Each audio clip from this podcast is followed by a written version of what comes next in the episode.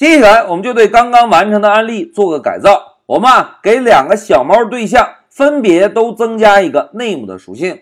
同学们注意啊，在这一小节中啊，我们并不对类的代码进行修改，我们呢直接在类的外部给对象增加属性。哎，这种方式啊，在 Python 中是允许的，但是同学们注意啊，这种方式是不推荐的。可是呢，这种方式非常的简单。哎，同学们看一下，如果我们想给某一个对象增加属性啊，我们就可以在类的代码外部先使用一个对象变量名。然后跟上一个点儿，在点儿后面跟上属性的名字，我们用一个赋值语句就可以给这个对象增加属性了。哎，真的是这样吗？来，让我们回到 Py 上验证一下。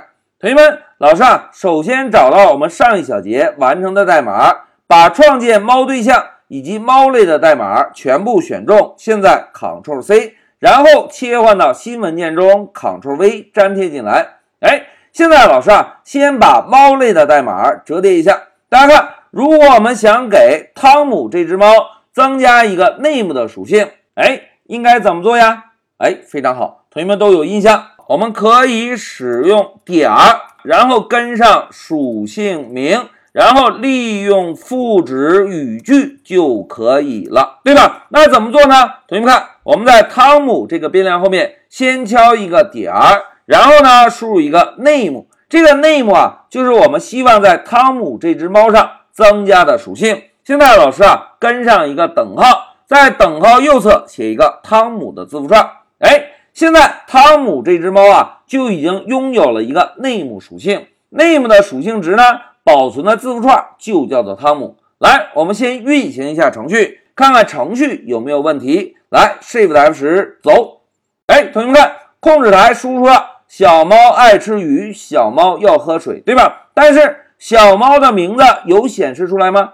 并没有，对吧？那怎么样能够确认汤姆真的被增加了一个 name 属性呢？哎，老师啊，在第十四行打一个断点，我们利用 Pycharm 的调试工具来验证一下。现在老师点击一下调试按钮，哎，同学们看，断点停在了十四行。现在大家先观察一下控制台，大家看。在下方是不是有一个汤姆的变量？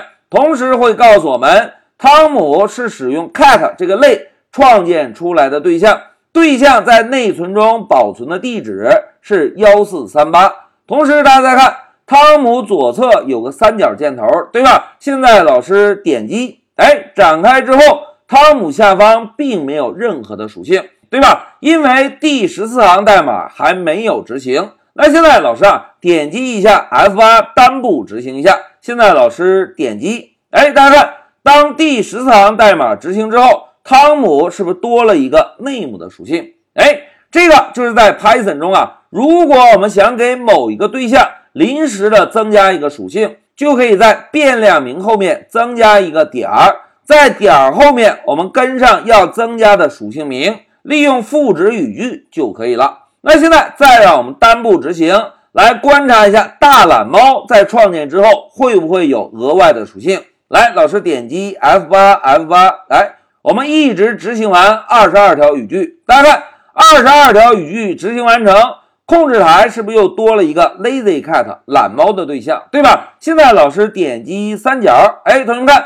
懒猫有属性吗？哎，并没有。因为我们并没有编写任何的代码给懒猫增加属性，对吧？那如果想要给懒猫也增加个属性，可以怎么做呢？哎，现在老师啊，把代码停止一下，然后呢，在二十四行，我们通过懒猫这个变量敲上一个点儿，在点儿后面跟上 name 属性，然后我们在引号内部写个大懒猫。好，懒猫的名字我们设置完成，再来通过调试工具验证一下。懒猫的属性有没有被添加上来？我们现在点击调试，哎，断点又来到十四行，我们还是用 F 八单步执行一下，走，哎，执行完成，我们把汤姆这个三角展开，大家看，汤姆已经多了一个 name 的属性，对吧？现在老师啊，再点击 F 八继续向下执行，哎，断点来到了二十四行，大家看，在二十四行执行之前啊。我们先把这个三角展开，同学们，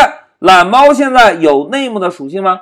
哎，并没有，对吧？如果我们点击 F8 呢？注意看，现在老师点击，哎，点击之后，懒猫下方是不是同样多了一个大懒猫的属性？哎，这个就是在 Python 中，如果我们不想修改类，直接给一个对象增加属性的方式。这种方式啊，非常的简单。我们呢，只需要在对象的变量名后面跟上一个点儿。在点儿后面跟上一个要增加的属性名，利用赋值语句就可以给这个对象增加属性了。同学们，在这一小节中啊，老师呢就先给大家介绍了一下在 Python 中给对象增加属性的方式。这种方式非常的简单，但是老师要再强调一下哦，这种方式虽然简单，但是在我们开发中是不推荐使用的，因为这种方式。并没有针对类的代码进行修改，我们并没有把对象的属性封装在相应的类的内部，而只是在类的外部简单粗暴的通过对象的变量名给某一个对象添加了属性。